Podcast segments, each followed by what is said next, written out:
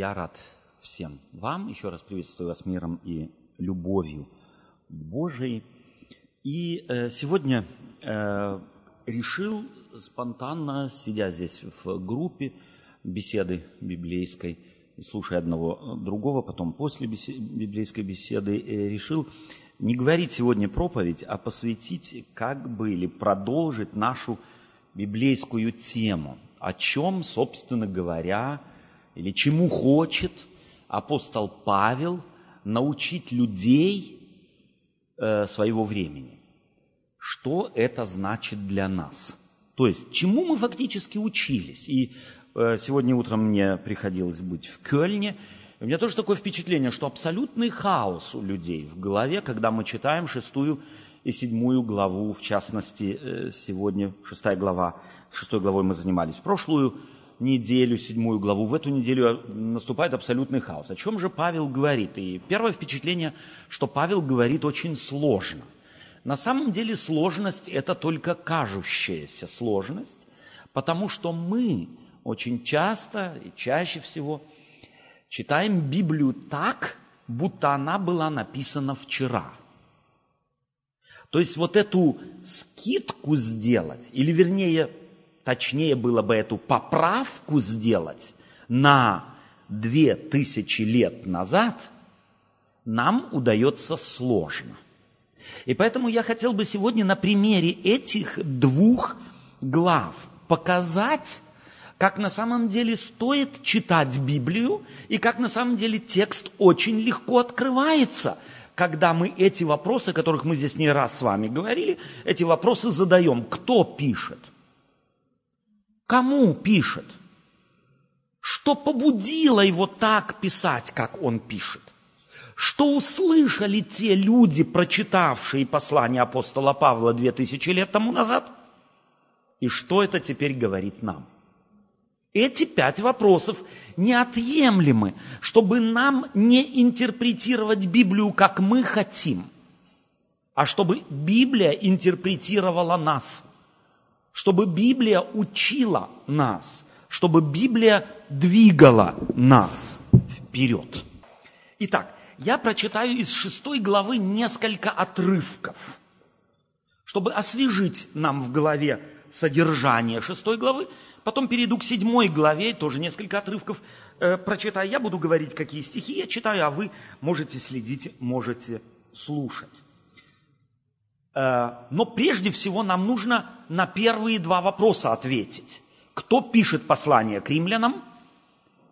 Апостол Павел. Когда мы говорим, кто пишет, нам не только важно имя автора, но нам важна его профессия. Нам важно, что этот человек из себя представлял. Не только фамилия, имя. Что он представлял из себя.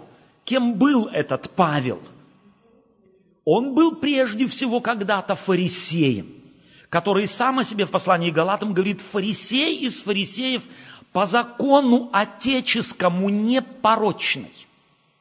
То есть, другими словами, это был разбиравшийся в законе человек. Он был, готовился быть учителем, раввином народа израильского. Это та личность, которая пишет – нам это очень важно, потому что нам это даст легче иногда понять, что же он говорит на самом деле. Второе, кому он пишет? Он пишет общине в городе Риме. Что эта община из себя представляла? А община это себя представляла что-то наподобие э, русской общины в Германии. Там были не только римляне, там были и греки, там были финикийцы, и там было немало иудеев или евреев. Всех их объединяло что? Что они были христиане.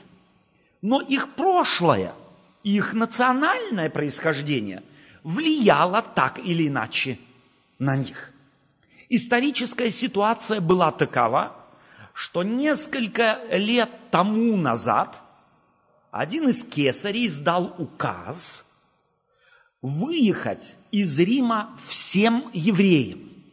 Иудеи должны были город Рим покинуть, потому что их подозревали в беспорядках. К моменту написания, к моменту написания послания к римлянам, этот указ был аннулирован, так как умер кесарь, издавший его. И многие иудеи вернулись в Рим, в том числе и бывшие христиане-иудеи, которые были в римской церкви, вернулись в римскую церковь. И обнаружили, что за то время, которое они в церкви римской не были, римская церковь изменилась. По составу изменилась и по руководству в церкви изменилась. То ей руководили кто? Само собой разумеется. Сведущие в законе люди. Потому что христианская церковь времен апостола Павла и времен послания к римлянам имела какую Библию в руках? Какую Библию? Только Старый Завет, книги до, по нашей Библии, до Малахии. Это была их Библия. И они имели каждую, собирались они по субботам, и каждую субботу они имели что-то наподобие библейской беседы. Кто руководил этими всеми богослужениями, как вы думаете? Кто бы у нас руководил нашей церковью? Не те ли, кто уже во втором, в третьем, в четвертом поколении христиане активные, правильно же? Очень быстро в руководство и управление церковью выбирают следующих в Библии людей.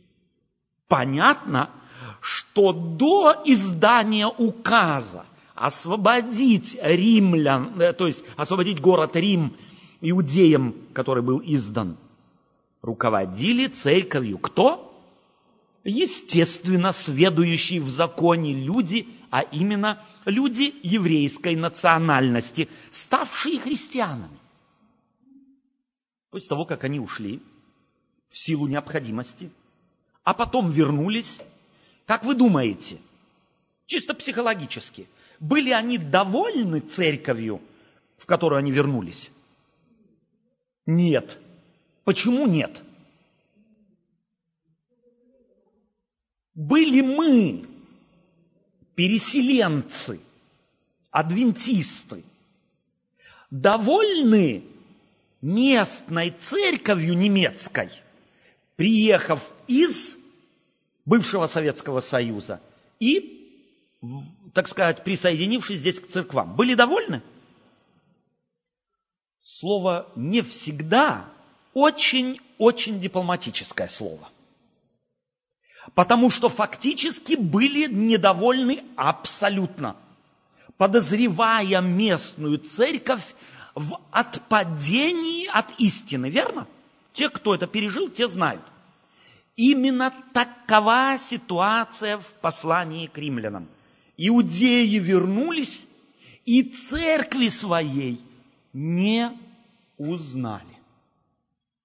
На этой почве возник конфликт. Одни говорили, нам нужно соблюдать закон, чтобы спастись, а другие говорили, нам достаточно веры в Иисуса Христа, чтобы спастись. И договориться им было трудно. Это ситуация, в которую апостол Павел пишет послание к римлянам. И я рекомендую вам, если будет у вас время, какой-нибудь выходной день, Возьмите послание к римлянам, прочитайте в один присест.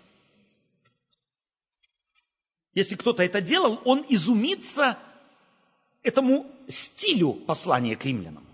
Потому что невозможно не заметить, как апостол Павел в послании к римлянам то обращается к язычникам, то он обращается к иудеям. Потом обращается к обеим группам, к обеим группам, а потом опять к одной группе, и потом к другой группе, и так ведет диалог. Здесь еще одну очень важную информацию нужно дать э, для сведения. Книги священного писания никогда не мыслились как книги, которые можно читать про себя. Как мы сегодня привыкли. Глазами вводим, и сами себя не слышим, тем паче, кто рядом с нами сидит, нас не слышит. Священные писания были задуманы как книги, которые читаются вслух.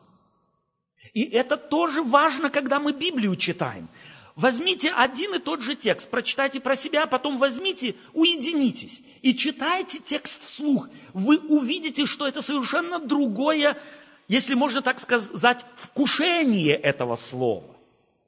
Читать Библию вслух – это огромное преимущество. Оно дает на самом деле интенсию слов почувствовать. Это тоже важная информация вообще для всей Библии. И еще одна очень, по моим представлениям, важная вещь. Апостол Павел не писал послание к римлянам сам, потому что был подслеповат. Послание к римлянам писал писец, а он послание к римлянам диктовал. Естественно, автором был он, но писал послание к римлянам писец его. А теперь представьте себе, вы диктуете письмо, а кто-то пишет. А вы еще и темпераментный человек, таким, каким был апостол Павел. И у того писца не было шариковой ручки или какого-нибудь современного, да, современного прибора для письма он постоянно должен был макать. Чуть ли не после каждой буквы. У него даже не было перышка, которым я когда-то писал. Знаете, эти перышки металлические. Можно было целое слово написать, омакнув однажды. А эти палочки, которыми писали древние, или перо даже, если они писали, то его доставало на максимум одну-полторы буквы. Представьте себе, в каком стрессе находился писец – а апостол Павел был темпераментным человеком, который диктовал письмо. Это все нам нужно знать, когда мы читаем послание к римлянам. Это значит, что многие вещи ему пришлось повторять. Потом говорит, я не так думаю, я вот так вот думаю, я это думаю и так далее и тому подобное. И теперь, когда мы читаем, мы начинаем понимать, то есть я к чему это рассказываю? Я думаю, что для нас достаточно такого духовного, мысленного эксперимента, чтобы представить себе, что если бы он сам писал это послание, то оно, может быть, было выведено намного более понятно, как нежели когда мы говорим. Итак, это информация для начала. А теперь я читаю, чтобы ответить на вопрос, что же слышали те, то есть кто писал, мы знаем, кому писал, мы знаем, мы знаем ситуацию, мы знаем проблему, с которой, а теперь как апостол Павел на эту проблему реагирует. Что же скажем? Оставаться ли нам в грехе, чтобы умножилась благодать? Никак. Мы умерли для греха, как же нам жить в нем? Неужели не знаете, что все вы, крестившиеся во Христа Иисуса, в смерть Его крестились? И теперь я читаю шестой стих. «Зная то, что ветхий наш человек распят с ним, чтобы упразднено было тело греховное, дабы нам не быть уже рабами греху, ибо умерший освободился от греха. Если же мы умерли со Христом, то веруем, что жить будем с Ним, зная, что Христос, воскресший из мертвых, уже не умирает, смерть уже не имеет над ним власти – Ибо что он умер, то умер однажды для греха. А что живет, то живет для Бога. Итак, и вы почитайте себя мертвыми для греха, живыми же для Бога во Христе Иисусе Господе нашим. Итак, да не царствует грех в смертном вашем теле, чтобы вам повиноваться ему в похотях его. И не предавайте членов ваших греху в орудие неправды, но представьте себя Богу, как оживших из мертвых, и члены ваши Богу в орудие праведности. Грех не должен над вами господствовать, ибо вы не под законом, но под благодатью. Что же, знаем ли, э, э, что ли, что же, станем ли грешить, чтобы мы не, чтобы быть не под законом, а под благодатью? Никак. Неужели вы не знаете, что кому вы отдаете себя в рабы для послушания? Того вы и рабы. Кому повинуетесь, или рабы греха к смерти, или послушания к праведности? Благодарение Богу, что вы, бывшие прежде рабами греха, от сердца стали послушны тому образу учения, которому предали себя. Освободившись же от греха, вы стали рабами праведности. Говорю по рассуждению человеческому, ради немощи плоти вашей – как предавали вы члены ваши в рабы нечистоте и, без, и беззаконию, а дела, на дела беззаконные, так ныне поставьте э, члены ваши в рабы праведности на дела святые. Ибо, когда вы были рабами греха, тогда были свободны от праведности. Но когда же а, какой же плод вы имели тогда, такие дела, какие ныне сами стыдитесь, потому что конец их смерть. Но ныне, когда вы освободились от греха и стали рабами Богу, плод ваш есть святость, а конец – жизнь вечная. Точка. Какое выражение, какая фраза встречается здесь чаще всего – что вам бросилось в глаза? Как вы думаете? Как, как вы почувствовали? Слово раб, раб, раб, раб, подчиненный – это фраза, которая невероятно чаще всех других слов здесь встречается. Рабство и раб. Господин – царь. Что делает Павел? Павел живет в рабовладельческом обществе – и отталкиваясь от опыта людей, которые знали, как функционирует рабовладельческое общество, пытается им взять повседневный пример для того, чтобы объяснить отвлеченные нематериальные вещи. Фактически речь идет о рабе и господине. Представьте себе, вы имеете господина и раба у этого господина. Апостол Павел фактически что говорит? Какая есть возможность у раба, который служит ужасно жестокому господину, освободиться от господина? В рабовладельческом обществе какие были возможности? У нас три есть ответа. Первое – это умереть, второе, кто-то говорит, сбежать, и третье, быть выкупленным. Умереть, если раб умирал, то тогда господин мог его мучить? Нет. Сбежать мог раб? Мог. Но кто из рабов сбегал от своих господинов в древности? Невероятно редко. Почему? Потому что, сбежав от своего господина, каким бы он жестоким ни был, он попадал еще в более сложные обстоятельства, то есть его могли распять, его могли побить камнями, его должны были клеймить и так далее и тому подобное. То есть методом убегать от господина рабы, как правило, не пользовались. Пользовались безголовые рабы. Поэтому оставалась другая возможность.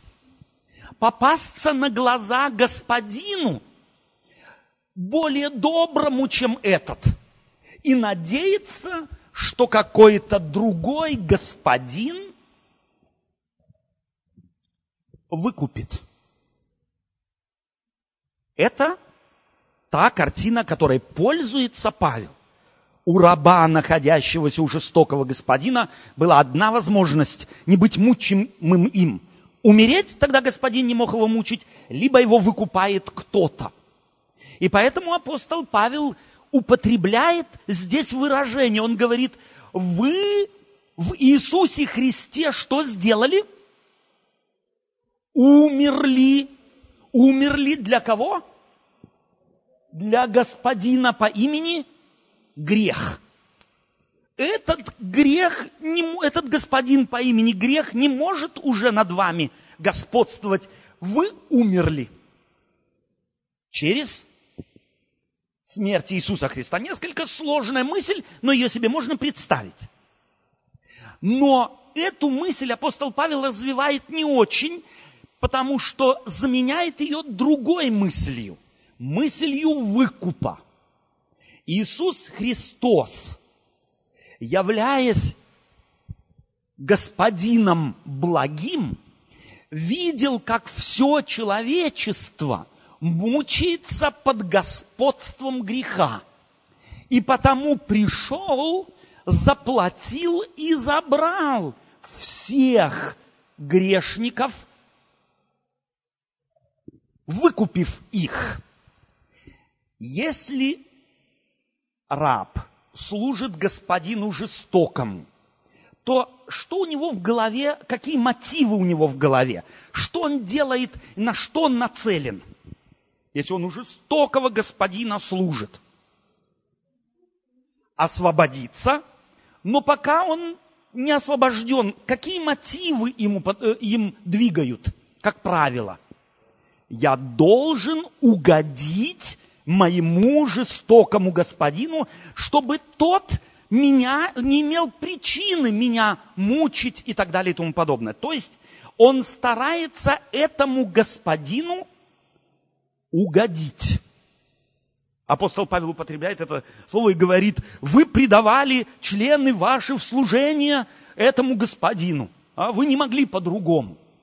Но Павел хочет выяснить, главное для него не состояние зависимости от ужасного раба. Он хочет вот эту связь жизни у доброго раба выяснить. А потому спрашивает, за его, так сказать, аргументами скрывается одна важная идея. Первое, когда мы на такую схему смотрим, мы должны освоить один факт. Абсолютной свободы в мире нет мы всегда чьи-нибудь, да, рабы. И он говорит, вы либо рабы греха для смерти, либо рабы праведности для Господа, для жизни вечной. Третьего не дано. Пожалуйста, запомните этого, это. Мы на необитаемом острове не живем, в нейтральной зоне не находимся. Мы никогда не выбираем господ как и рабы в древности не выбирали своих господ. Господа выбирали себе рабов. Понятно. Рабами мы с вами стали, и, и, и римляне могли сказать, мы родились уже греховными, мы себе этого господина не искали, мы были его рабами. Но пришел господин и говорит, и такое случалось в древности.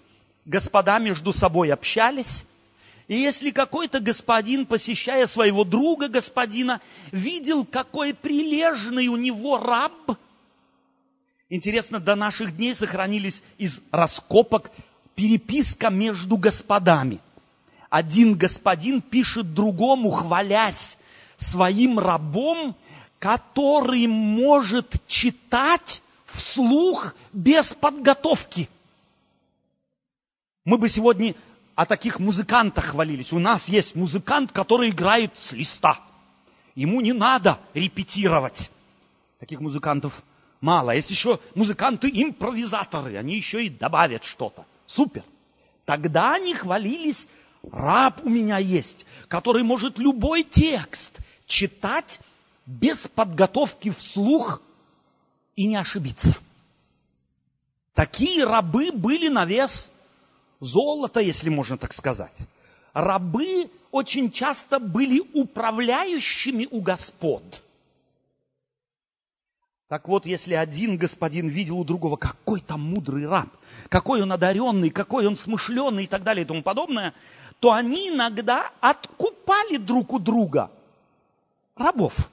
Естественно, на, на, э, состоялся торг, естественно, тот, у которого один хотел откупить раба, пользуясь тем, что славится его раб, цену, естественно, поднимал невероятную. Если этот был способен ее заплатить, то тогда раб становился, одного господина становился рабом другого. Так вот, представьте себе, раб, бывший у жестокого господина, выкуплен добрым господином. Тут он работал, не покладая рук, чтобы ни в коем случае не дать повода э, ужасному жестокому господину поиздеваться над ним. Теперь его выкупает добрый господин. Кем он является? Продолжает оставаться кем? Рабом. Какое его назначение? На пляже лежать. Нет. Какое его назначение?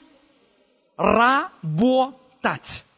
Работать. Раб для того существует, чтобы работать. И потому следующий вывод, который мы сделали, первый, нет абсолютной свободы в мире, мы чьи-то рабы всегда. Второй вывод, не трудиться невозможно в мире. Чем бы ты рабом не был, ты всегда будешь трудиться. Ты будешь обязан трудиться. Нет такой территории, где ты душевно или духовно не должен быть трудиться. Будучи выкупленным добрым господином, он продолжает трудиться. Изменятся у него мотивы или нет? Будучи у нового господина, у доброго господина, мотивы труда изменятся? Не изменятся? Здесь какие были мотивы? Страх, чтобы угодить, чтобы не вызвать гнева лишнего. А здесь какие будут мотивы? Тоже страх. Тоже можно описать страхом, супер. Только какой это будет страх? Не потерять господина. Этот господин такой добрый, я ему хочу угодить, чтобы ни за что на свете меня не продал. Какой это страх? Положительный. И останавливаясь на этом, мы сделаем небольшое, так сказать, небольшое э, скачок в сторону. Это вывод дает нам возможность понять фразы, которые мы в Библии, с, с которыми мы в Библии сталкиваемся, «убойтесь Бога». Это убойтесь Бога. Ни в коем случае не сродни тому страху, который руководствует рабом, служащим жестокому господину. Это страх, который руководствует э, рабом, служащим доброму господину. Это положительный, раскрепощающий его страх. Я хочу угодить моему господину, дабы его не потерять. Чувствуете разницу? Большая это разница или маленькая? Большая. Будет ему комфортно себе житься у этого господина или в стеснении он будет себя чувствовать? Он будет чувствовать себя комфортно. И это Библия называет свободой в Иисусе Христе. Что здесь важно? Мотив. Какой мотив мною руководствует, чтобы совершать какую-то работу? И я думаю, что каждый из нас это знает. Если какая-то работа мне нравится, то я мотивирован положительно. И мне эта работа доставляет удовольствие. Если я даже физически чрезвычайно напрягаюсь, я домой прихожу не очень уставший.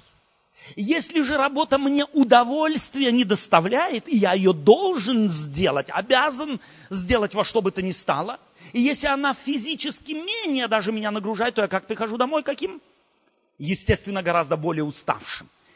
Свобода в Иисусе Христе – это не свобода от делания, это не свобода от обязанностей, это не свобода, чего хочу, то и делаю, потому что раб никогда не делал то, чего он хотел.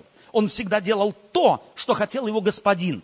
Но цель апостола Павла выяснить, что служить господину Иисусу Христу гораздо более выгодно, даже в человеческом смысле этого слова, нежели оставаться рабом греха, рабом другого господина. Что важно здесь апостолу Павлу?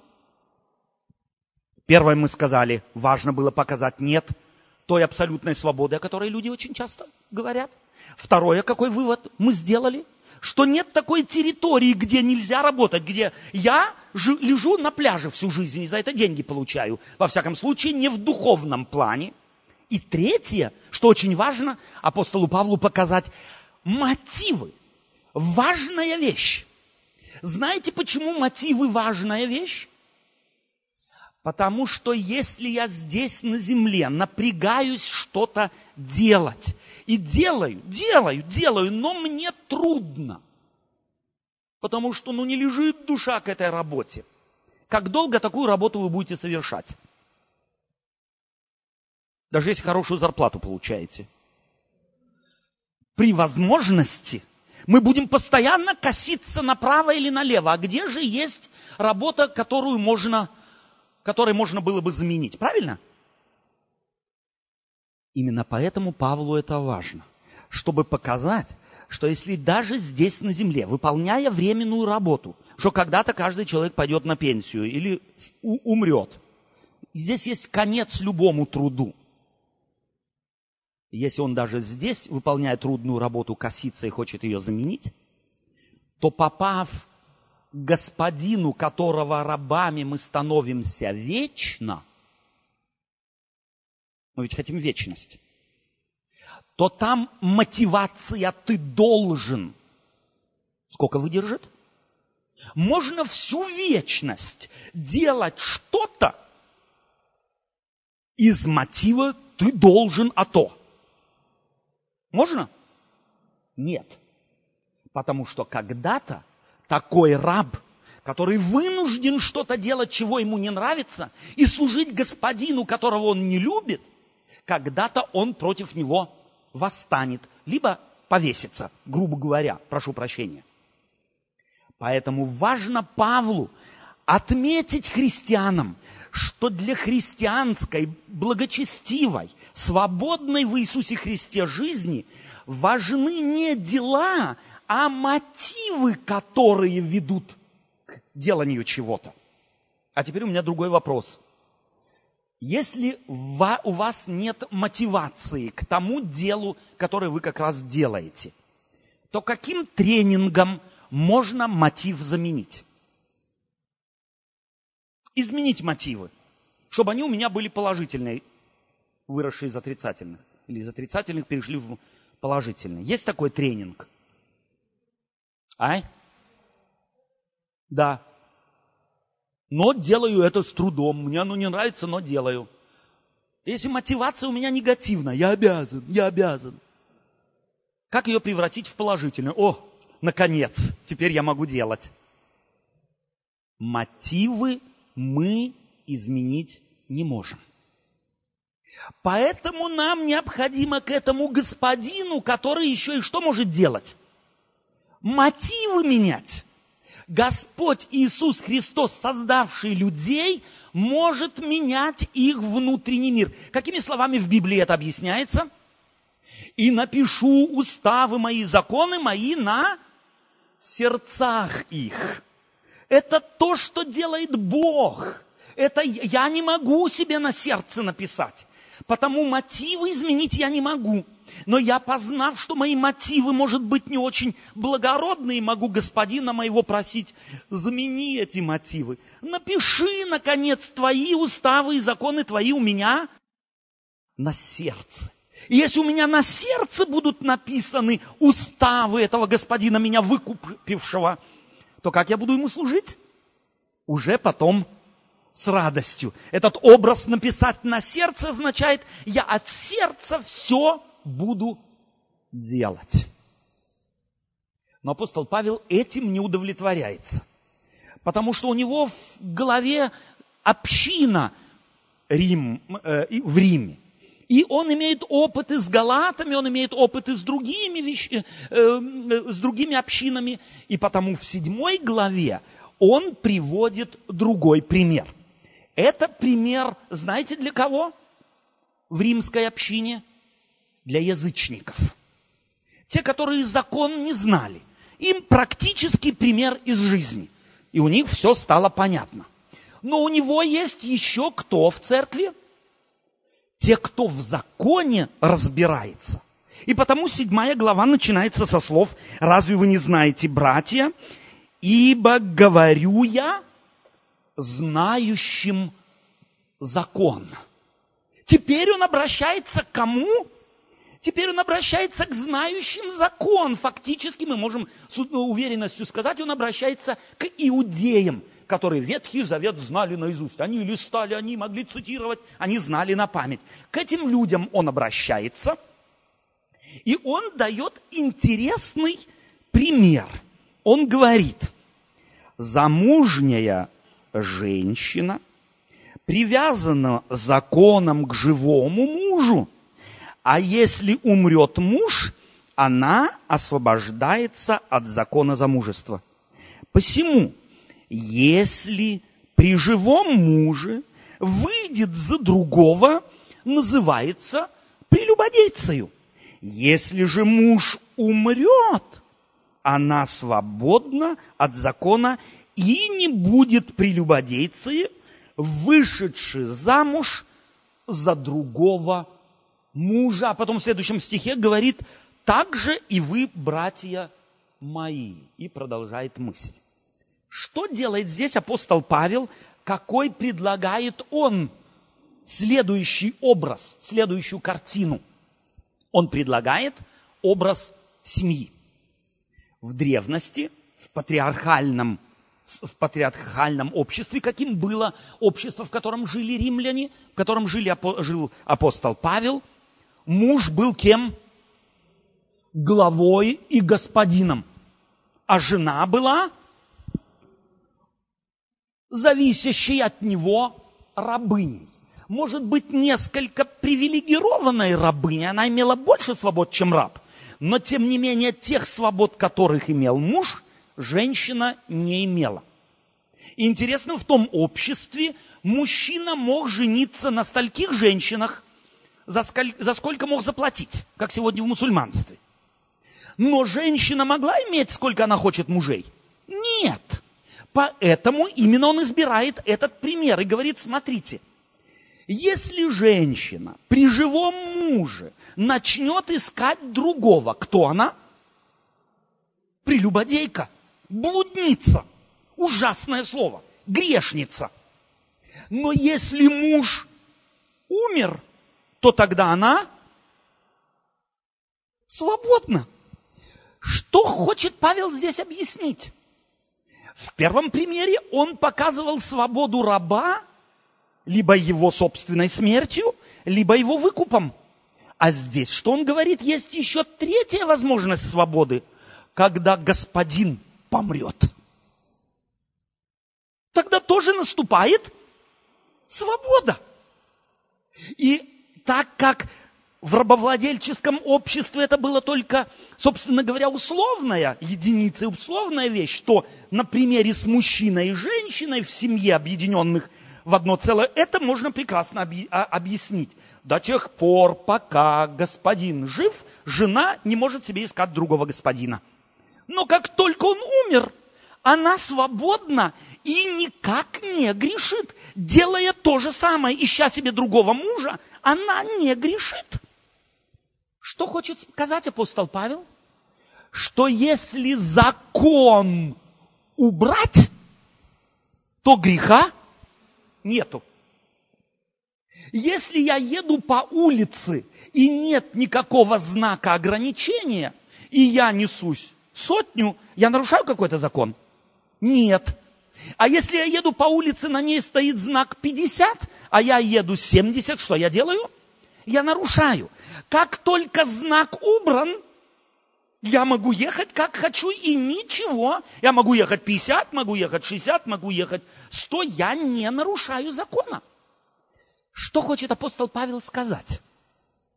Он хочет сказать, что если закона нет, то нету и преступления. И таким образом он теперь хочет вывести еще следующую истину, определить функцию закона. Какова функция закона? Функция закона, так думали законники во времена апостола Павла, и по сегодняшний день многие думают, что функция закона заключается в том, чтобы соблюдающего его спасти. То бишь тот, кто соблюдает закон, обязательно будет спасен. Апостол Павел говорит, ничего подобного. Функция закона – обнаружить грех. Ибо, говорит он дальше в седьмой главе, если бы не было заповеди, говорящей «не пожелай», то я бы и не знал, то и не было бы, другими словами, и греха. Нету знака, запрещающего, я ничего не нарушаю. Как только появляется знак, и я его игнорирую, я нарушаю. Таким образом, он хочет сказать, с одной стороны, что закон никого не спасает. Я утрирую немного пример взаимоотношений мужчины и женщины. Хочу попробовать вам объяснить это на современном языке. Представьте себе, жена в те древние времена жила у жестокого мужа, который ее за всякую мелочь избивал. Она только мечтала о том, чтобы он либо умер, либо как бы освободиться. И, но муж оказался долгожителем, и она с ним прожила 50 лет, что очень редко было в те времена, но она, представьте себе, в конце приехал бы кто-то и дал бы ей медаль за это? Нет. Но если бы она этому жестокому мужу изменила, что бы сделали с ней? Побили бы камнями. Чувствуете, что апостол Павел, на что апостол Павел направляет? Он направляет мысли слушателей, читающих его, на функцию закона. Закон, соблюдающий закон, никогда не может претендовать и ожидать награды. Закон не несет награды. Так и любой из нас, будучи добрым э, гражданином государства, за три дня до смерти не получит визита от премьер-министра, который пришел и даст ему медаль за, э, без за жизнь без нарушений в течение 80 лет. Почему? Потому что соблюдать закон, делать, это обязанность любого гражданина. И делая, соблюдая закон, он ничего не заслуживает. Никаких благосклонностей и никаких льгот. Но закон для того существует, чтобы выявить, кто же среди граждан не живет по этим нормам. И тогда вам пришлют либо штраф, либо вас пригласят в суд и определят меру наказания. Закон для того существует, чтобы выявить преступление. Но есть еще очень важная вещь. В седьмой главе апостол Павел вводит понятие греха грех, говорит он, взяв повод от заповеди. Что делает? Кому он говорит, еще раз обязательно спросить, этот аргумент, вводит он понятие греха. Кому он говорит, когда он этот аргумент приводит? Забыли мы? Верующим, знающим закон. И теперь давайте мы опять сделаем небольшое, э, небольшое отвлечемся на секунду, как апостол Павел употребляет слово закон. Он здесь говорит в первой главе. Ибо говорю знающим закон, что закон имеет власть над человеком, пока он жив. Что он хочет сказать? Что если я кого-нибудь убил, а потом застрелился, какую власть имеет надо мной закон? На сколько лет меня посадят? Не на сколько. Закон имеет власть над кем? Над преступником до каких пор? Пока он жив. И он опять, как в шестой главе, ориентирует немного на то, что вы же все и те, кто за закон, крестились в кого? В смерть Христову. Вы фактически мертвые Иисусом Христом. Над вами закон власти не имеет. Вас судить невозможно, потому что вы мертвы. Вы крестились крещением в смерть. Супер! Какая мысль! Он еще раз подчеркивает абсолютную бесполезность закона в плане спасения. А теперь посмотрите, когда он употребляет слово закон, как по-разному он его употребляет. Говорю знающим закон. Что он здесь имеет в виду, когда говорит говорю знающим закон? Он имеет в виду не десятисловный закон, он имеет в виду Тору. То есть здесь можно и нужно читать, говорю знающим Тору. А потом он употребляет в 21, в 23 стихе, «Итак, я нахожу закон, что когда хочу делать доброе, прилежит мне злое». В каком смысле он здесь слово закон употребляет?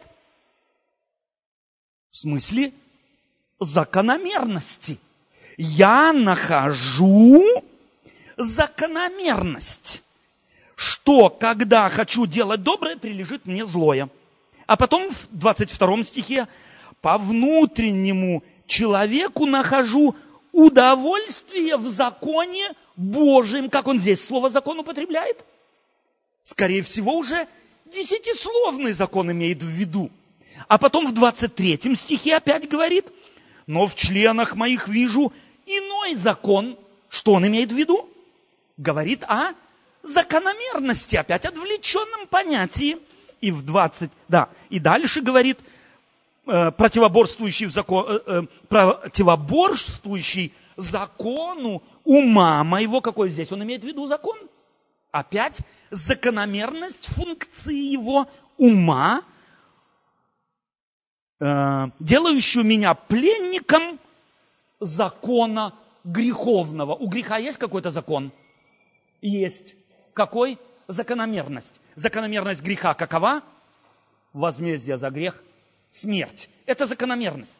Таким образом, важно, я просто хотел отвлечься немного на секунду, как внимательно мы должны читать Священные Писания, потому что одно и то же слово употреблено апостолом Павлом сейчас мы минимум пять раз нашли, и всякий раз в новом, совершенно другом значении, нежели в предыдущем. В одном он имел в виду Тору, в другом он имел в виду закономерность, в третьем он имеет в виду десятисловный закон, и потом опять закономерность.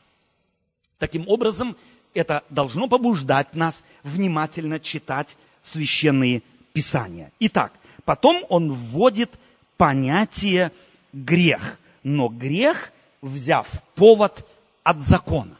Что он имеет в виду? Здесь у всех сведущих в Торе людей – сразу возникала следующая картина в голове.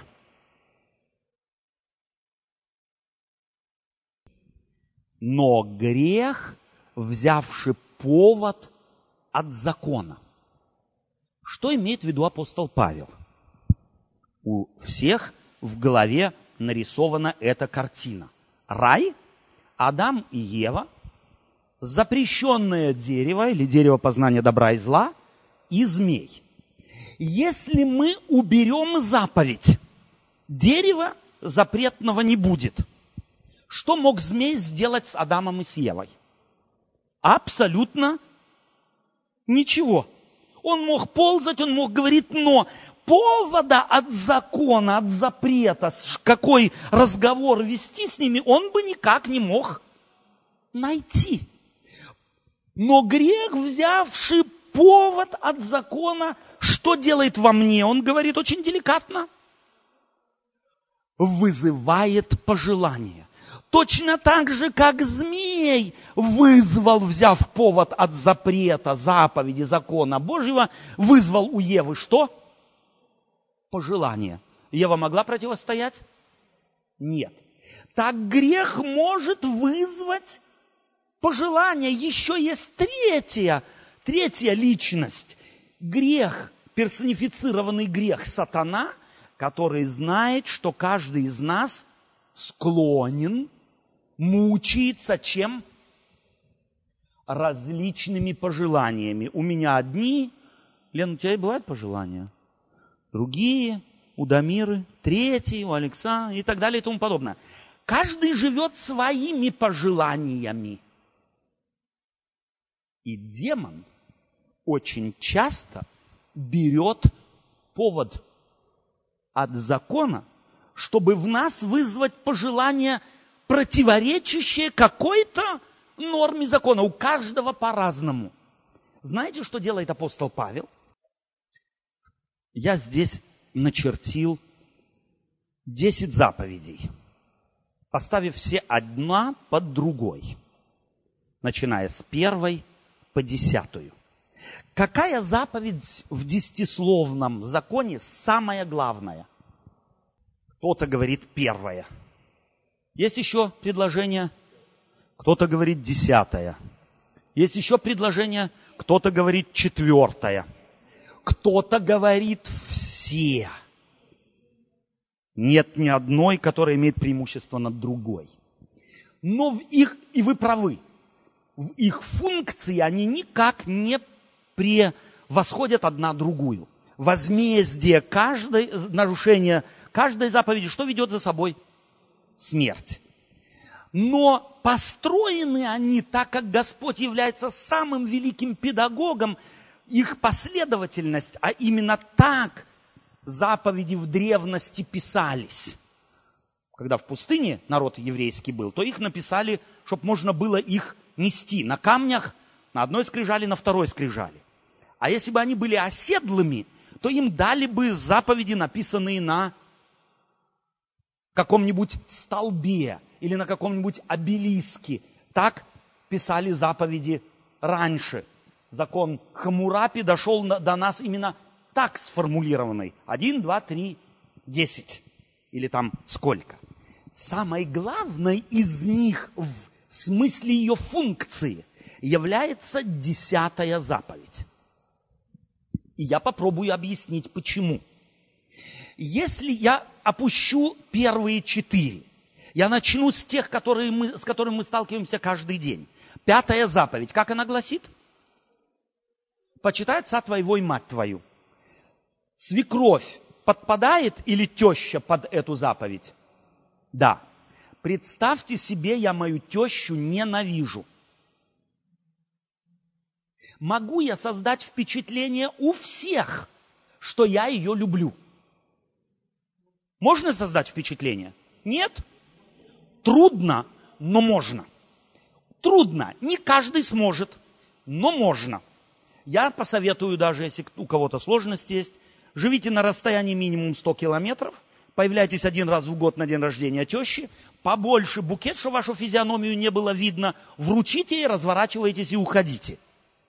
Все будут вашей теще завидовать, какой у вас прекрасный зять. И все будут на самом деле верить, что вы вашу тещу не только уважаете, что вы ее любите. Второй вопрос. Как долго это можно сделать? Год? Два? Можно всю жизнь. Но чего невозможно? Невозможно вечно. Потому Бог хочет, чтобы мы здесь научились любить не на внешность, не театр играть, не создавать впечатление для всех. Я люблю мою тещу, а на самом деле там я ее глубоко ненавижу, но чтобы я ее на самом деле любил. А представьте себе, я тещу мою ненавижу. Что мне делать, чтобы ее полюбить? Какая функция может мне помочь? В каком, извините мне, мускульном это можно, так сказать, э, репетировать, чтобы ее научиться любить.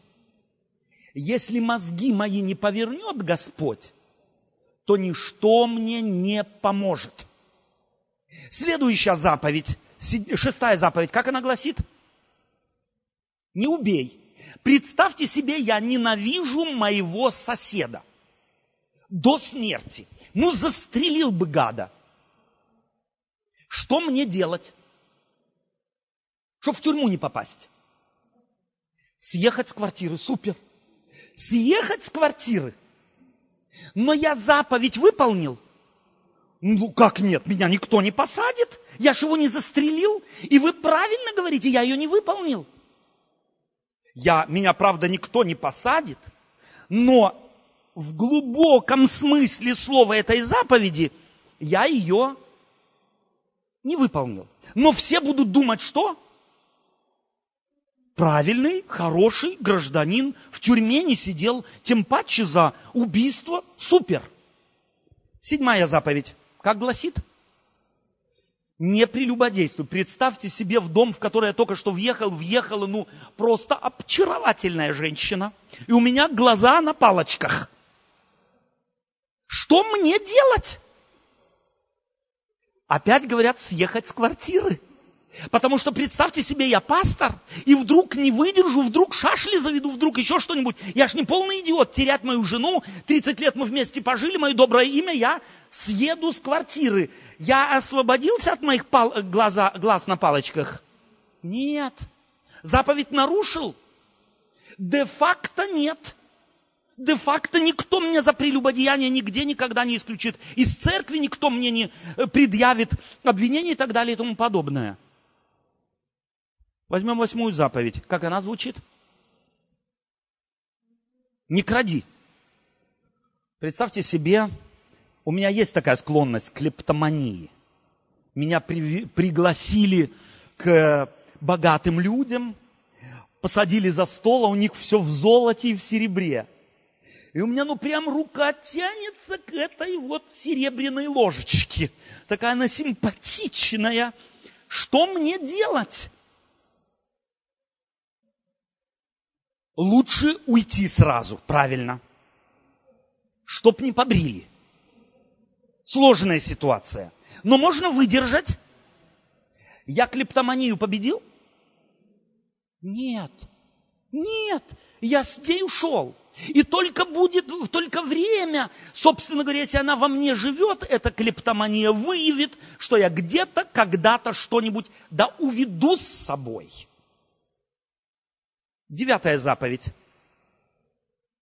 Не произноси ложного свидетельства. Фактически в этой заповеди много эта заповедь имеет в виду.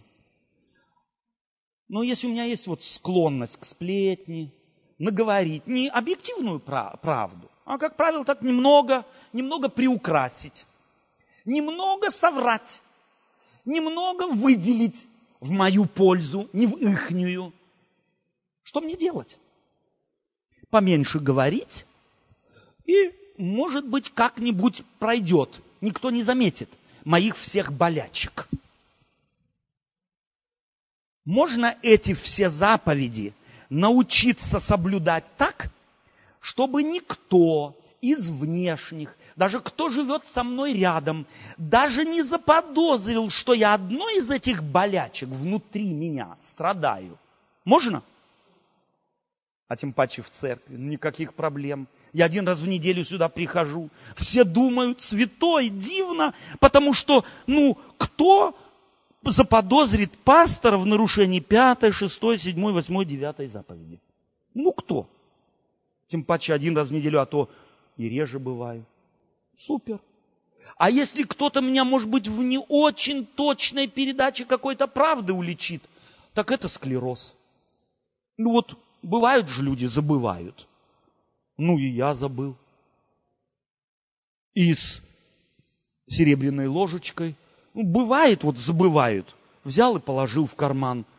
Ну, вот я могу отдать. Кто знает, что у меня в сердце творится? Кто знает, что меня побудило сделать то или это, э, не сделать то или это? Кто? Никто. Для всех людей я буду праведником. Я точно научился соблюдать все эти заповеди, чтобы никто на земле ко мне не прикопался. А теперь десятая заповедь. Как она звучит? Не пожелай. Я спрашиваю, если я завистливый человек, кто это видит и кому от этого больно? Я вас спрашиваю, кому от этого больно, если я завидую? И кому плохо от этого? Прежде всего, мне будет неуютно, окей. Если я увидел у этого соседа, который, ну, живет же он на одних только социальных доходах, а на Мерседесе ездит – вот же пройдоха. Будет очень неуютно. В чем суть десятой заповеди? Как мне изменить, если я завистливый человек? Что нужно поменять? Здесь я знаю, как мне надо жить, чтобы, ну, создать де-факто э, и, может быть, даже де-юре впечатление у всех, я очень честный и правильный. А вот с десятой заповедью как мне быть? Что здесь мне надо репетировать? Куда съезжать? Э, куда уходить, на лестницу на какую подниматься, в какой подвал спуститься, чтобы я десятую заповедь не нарушал. От самого себя не уйдешь. И это и есть самая главная заповедь в законе, потому что она указывает на внутреннее состояние человека. И Бог не хочет внешнего его изменения. Бог не хочет, чтобы я приноровился к соблюдению каких-то нравственных норм и чтобы вызывать впечатление у всех людей. Бог хочет, чтобы я внутренне изменился. Что для этого надо? Совершенно верно. О чем эта заповедь говорит? о том, что у меня мозги болят. Судоку поможет эти мозги изменить? Судоку знаете, да, это? Кроссворд с цифрами японский. Может быть, какие-нибудь другие кроссворды помогут мне мозги изменить?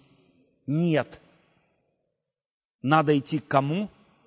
К тому, кто эти мозги создал и просить, Господи, измени меня всего.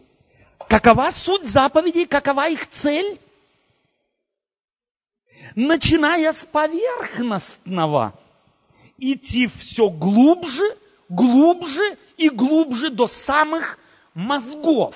Суть заповеди – это суть зеркала, которое мне подставляет Господь и говорит, смотри, не только на поверхность, не только что ты каждый день делаешь, но еще и что ты думаешь, какие у тебя мотивы. Это то, что делает апостол Павел послании к римлянам в 6 и в 7 главе. Он хочет показать тем, кто указывает на закон, что, дорогие друзья, указывая на закон, вы его функцию не поняли. Закон никак спасти не может. Его функция другая. Его назначение показать, что мы до мозга кости греховные, больные существа. И что излечение от этого глубокой этой болезни не в наших руках, а в руках того, кто этот закон дал. И потому так важно понять эти две, по минимуму хотя бы, главы послания к римлянам. И я спрашиваю, а зачем? Почему это так важно? Потому что у законничества, если я даже только ориентируюсь хотя бы на закон. Что плохо, если люди на закон ориентируются? Разве это плохо? Нет, это неплохо, дорогие друзья. Ориентироваться на закон – это неплохо. В этой жизни. Соблюдать мораль и нравственность – очень хорошая вещь. Я, во всяком случае, одно могу гарантировать. Меня никогда, никто никогда не посадит. Это уже плюс. Но если я его только соблюдаю, не желая измениться внутри, приноравливаюсь к тому, чтобы создать впечатление у людей, если моя направленность соблюдения закона только для того, чтобы меня не посадили и чтобы все думали, что я хороший, то тогда я в Царство Небесное никогда не попаду. Никогда. Потому что если я могу тещу свою создавать впечатление у всех, что я ее люблю в то время, когда я ее ненавижу 60, 70, 80, может, лет. Но я не могу это вечно. И поэтому Господь хочет, чтобы мы здесь на земле это поняли и просили Его, измени меня, Господи. Но тот, кто сориентирован на закон, он рано или поздно столкнется с одной заковыкой законничества. Тот, кто сориентирован на закон, он всегда будет смотреть, вынужден смотреть на тех, кто с таким успехом, как он, закон не соблюдает. Это невозможно не сделать. Если я круглый отличник, я не могу не замечать круглых колышников и двоечников. У меня будет дружба с ними. Вы видели в школу класс какой-нибудь, где отличники дружили бы и неразлучными были бы со всеми двоечниками? Я таких не видел. Вы видели, чтобы правильные граждане, которых не посадили, не оштрафовали ни за что, толпами ходили в тюрьмы, потому что там они дружат со всеми теми. Находили вы такое? Нет. Потому что у законника всегда есть представление о себе, будто он хоть чего-то, хоть чуточку, но заслужил. Что это у человека? Его эгоизм. Он его постоянно поглаживает, а я все-таки хороший. Я сегодня в беседе библейской привел пример. У меня знакомый мужчина есть, который за 30 лет вождения автомобиля не получил ни одного пункта во Фленсбурге и ни раз не был оштрафован. А потом как-то налетел на радар, не, не знаю, забыв, что здесь, вернее, выставили новый знак, поставили радар, и он залетел. И он возмущался, ну надо же, один раз простить можно, я 30 лет ни одного пункта не имею. Что у него заговорило? Его гордость за себя самого. И потому Павлу так важно, чтобы каждый человек понял, гордиться ему фактически нечем. И если мы можем чем гордиться, он знаете, что говорил? Кем он гордится? Господом моим Иисусом Христом. Этим он гордился и этому радовался, потому что в Иисусе Христе он жил комфортабельно, служа господину, который его любил и который ему дал шанс служить ему от души. Спасибо вам за внимание. И пусть Господь вас благословит и направит вас на это христианство. Христианство внутренне измененного мира, а не на внешние театр игры и представления какой я хороший. В мире это приносит преимущество, но даже в мире за это медаль никто не дает. А в Царстве Небесном это не стоит и ломаного гроша. Аминь.